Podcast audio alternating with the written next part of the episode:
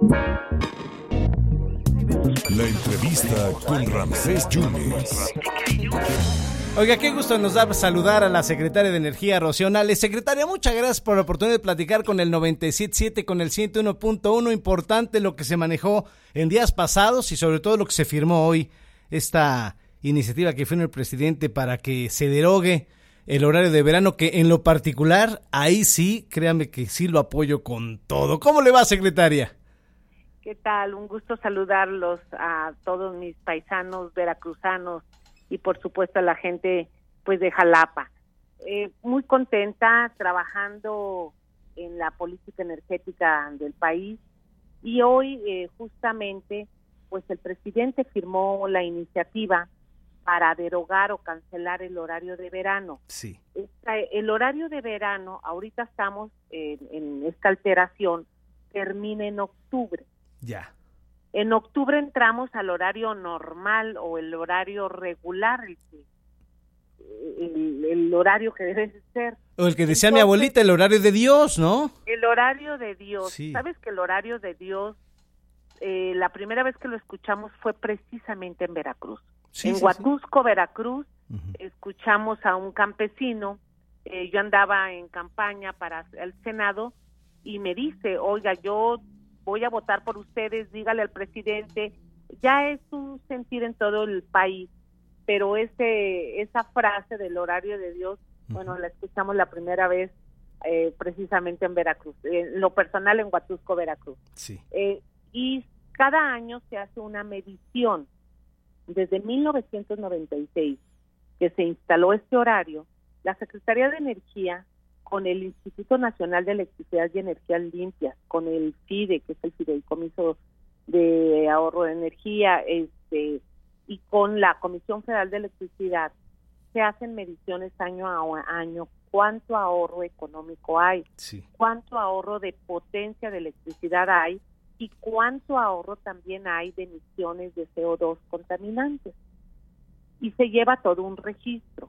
El presidente Andrés Manuel López Obrador, ustedes saben, él es un presidente itinerante, anda por toda la República, escucha a la gente, escucha las peticiones ciudadanas y desde el año pasado eh, nos pidió el primer reporte de cómo se estaba comportando, cuánto era realmente el ahorro y este año actualizamos los datos, le pidió a la Secretaría de Salud también que hicieran una un análisis de cómo afecta o no afecta a la salud.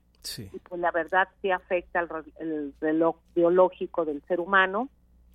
Y eh, nos pidió trabajar en conjunto para que hiciéramos el análisis exhaustivo de si era adecuado que no afectara o no tuviera un impacto fuerte en el medio ambiente, en la cuestión económica, y lo más importante, siempre dijo, lo más importante es que esto no le afecte a la gente.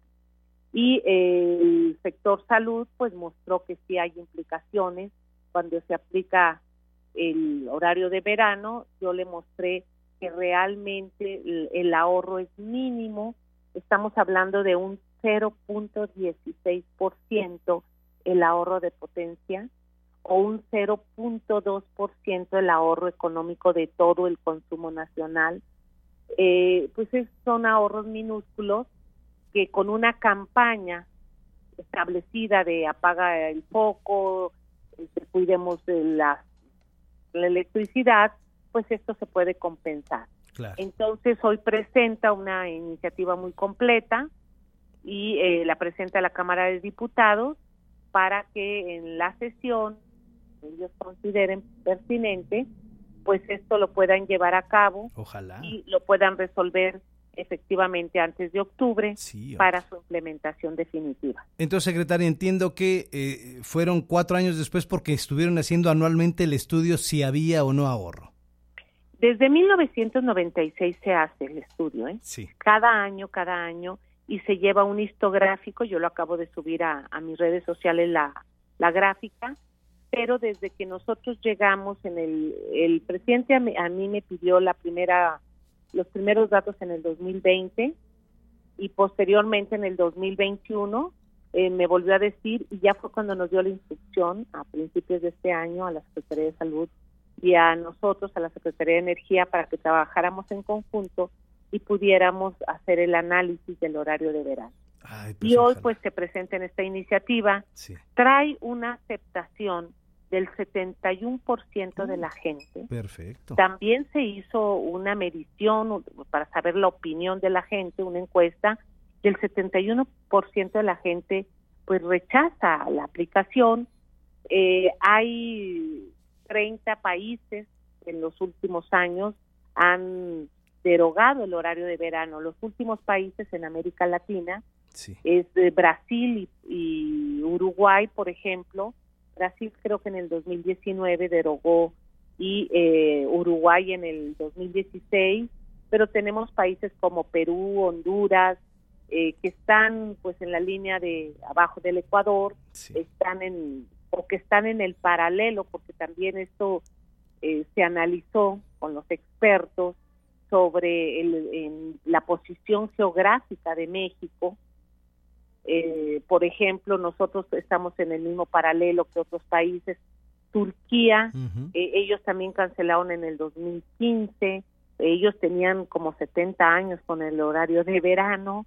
Entonces, eh, la innovación tecnológica, el que ahora haya refrigeradores o televisoras o aires acondicionados eh, con una mejor tecnología, con ahorro de energía o el cambio de lámparas, eh, ahora que hay ahorradoras de energía, también eso ha contribuido a, disminuir el ahorro de la, de, la energía. O sea, ya no se justifican los mismos números. No tiene y para los que nos paramos a las 4.45 de la mañana, la verdad lo vamos a agradecer muchísimo. Sí, yo lo sé, yo, yo también soy de esas, pero este los campesinos. Mira, los campesinos que salen a labrar desde temprano su tierra o eh, los jóvenes, sobre todo en las comunidades rurales, que se tienen que levantar temprano para caminar hacia la secundaria o hacia su escuela que les queda a ciertos kilómetros o a ciertos metros. Eh, todo esto, o sea, no nada más es ver el, lo que es la economía, sino lo que es la vida eh, de todos, de todos los mexicanos. Nosotros somos un país eh, heterogéneo y hay que pensar en todo.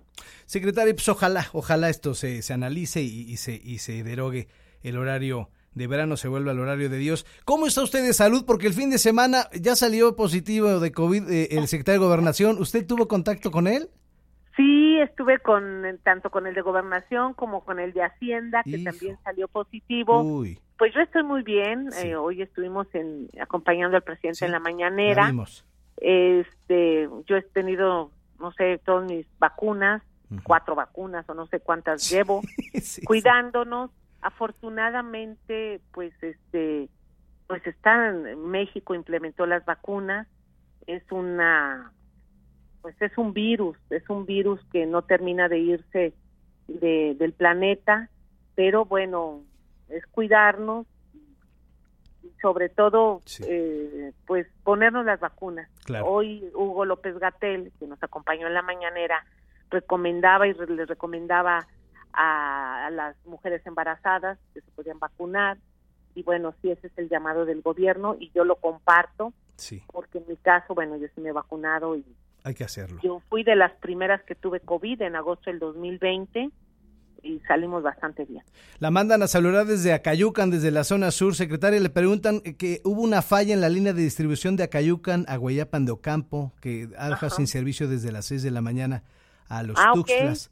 ¿eh? Eh, generalmente, bueno, las, eh, tenemos un equipo de primera en la Comisión Federal de Electricidad. A veces no valoramos porque pues, la, la electricidad es un suministro básico y estamos acostumbrados y así debe de ser, de tener electricidad las 24 horas. Pero, y cuando hay huracanes y cuando hay desastres, nuestra gente de la CFE actúa rapidísimo. Eh, seguramente ya tienes todo el reporte, pero bueno, lo, tomo nota para comentárselo al director general. Sí. Eh, y trabajar, está la CFE trabajando fuerte. Eh, tenemos una empresa de estado de primera, de primera eh, a veces no sabemos lo que ocurre en otros países, les comento. Claro. Por ejemplo, Estados Unidos no tiene una empresa estatal de electricidad, son privadas y cuando hay daños eh, por cualquier cosa, créanme que, que, la población no tiene la respuesta tan rápida como la tenemos en México. Estoy claro. comparándome con Estados Unidos sí. y lo mismo ocurre en países de otros lados del mundo pero no por eso nosotros dejamos de atender, al contrario, sí. siempre hay que estar trabajando para la mayor eficiencia. Eh, secretario, un par de, de puntos nada más. Eh, ¿Qué se inauguró el viernes, la primera etapa de, de el complejo de esto de Dos Bocas? Eh, ¿Cuándo ya va a funcionar formalmente? ¿Vamos a seguir importando gasolina? ¿Los recursos se, se vieron con transparencia? ¿Cómo está el asunto, secretario? A ver, qué bueno que me pregunta. Mira, eh, también hoy en la mañana esta pregunta la hicieron en en la mañanera y expliqué. Eh, una refinería, nosotros en Veracruz estamos acostumbrados a ver complejos petroquímicos, refinerías, este, Laguna Verde, este, somos el país más, el estado más energético. Bueno, pero hay estados que no, y no saben, no, no tienen idea de lo, cómo es una refinería. Sí. Eh, es una refinería de 17 plantas químicas, de 90 tanques de almacenamiento, de un área administrativa, de cuartos de control, de obras alternas como gasoductos, acueductos, este, monoboyas, es, son muchas cosas. Bueno, todo eso ya está, ya se construyó, ya está ahí, es una realidad, ya se compró, ya se pagó, los equipos críticos ya llegaron, ya llegaron los reactores, ya están en el sitio. ¿Qué sigue? ¿Qué falta? Pero así se hacen todas las refinerías del mundo, todas, incluyendo las seis que tenemos, incluyendo Cangrejera, el Morelos, cuando se construyó en la década de los ochentas, así son. Se termina la construcción y viene un proceso que se llama integración, pruebas y arranques.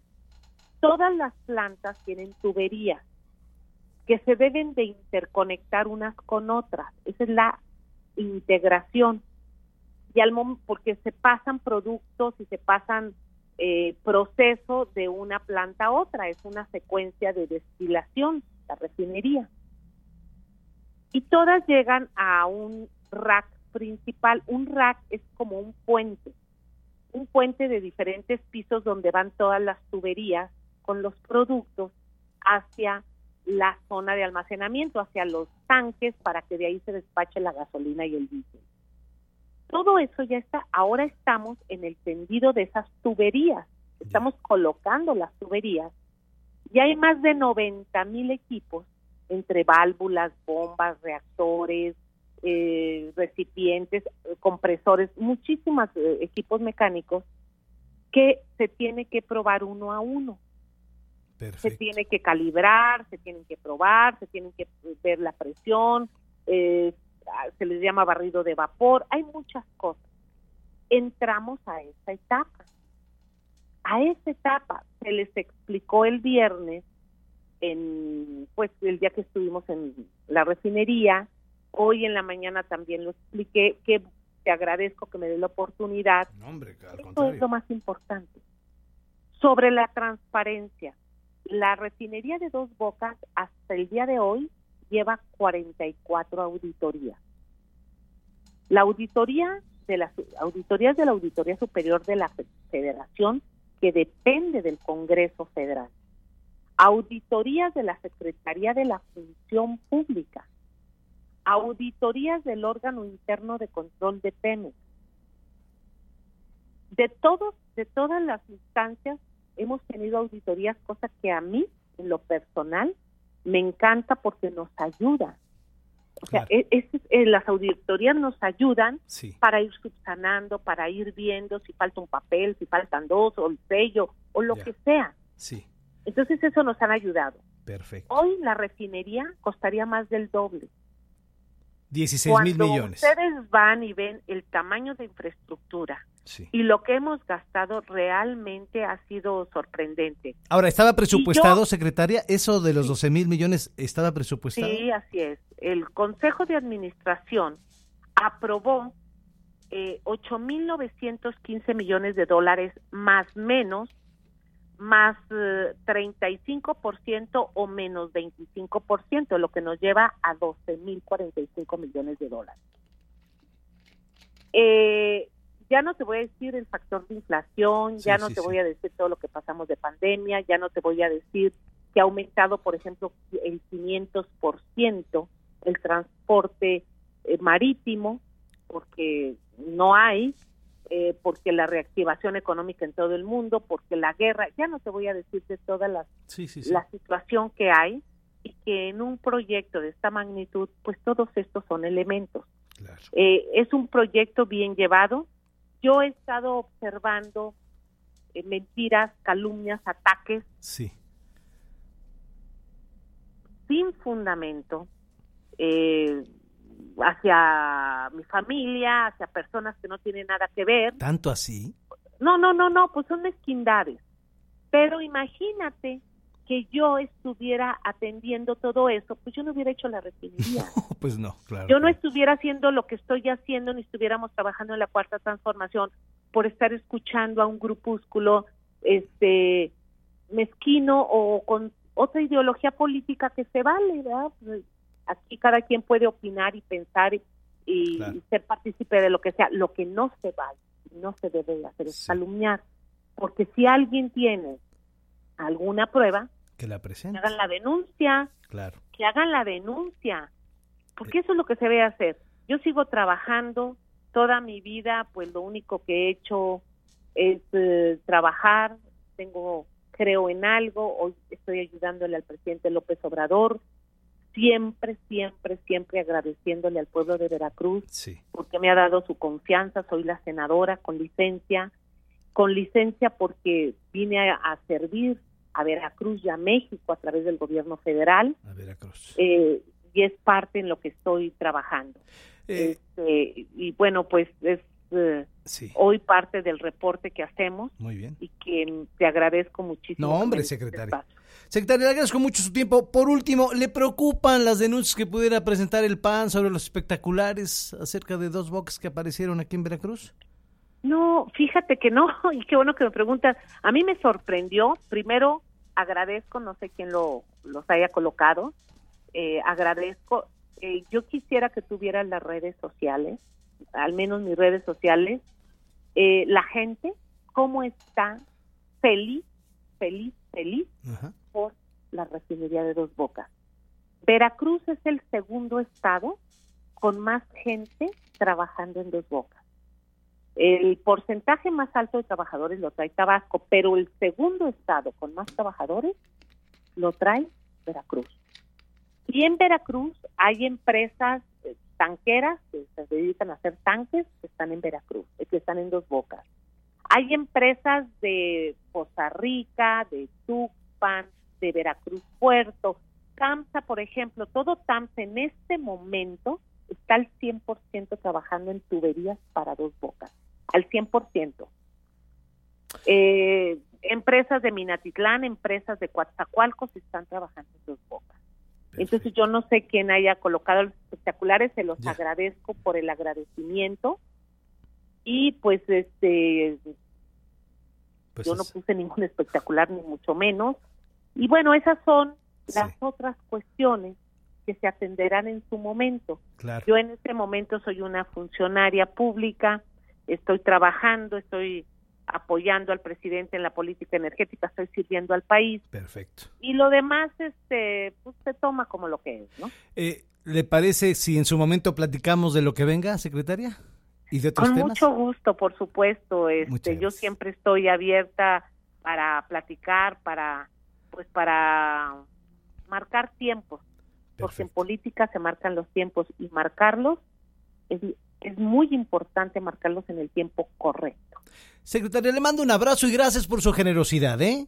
Al contrario, gracias a ustedes. Un gusto saludarlos a nuestra bella Jalapa. Muchas gracias. Gracias a la secretaria de Energía Rocionale, que ha confirmado que ya ha firmado el presidente de la iniciativa para derogar el horario de verano. Ya la pelotita está en la cancha del Congreso. Ojalá, ojalá se derogue. La secretaria Rocionale.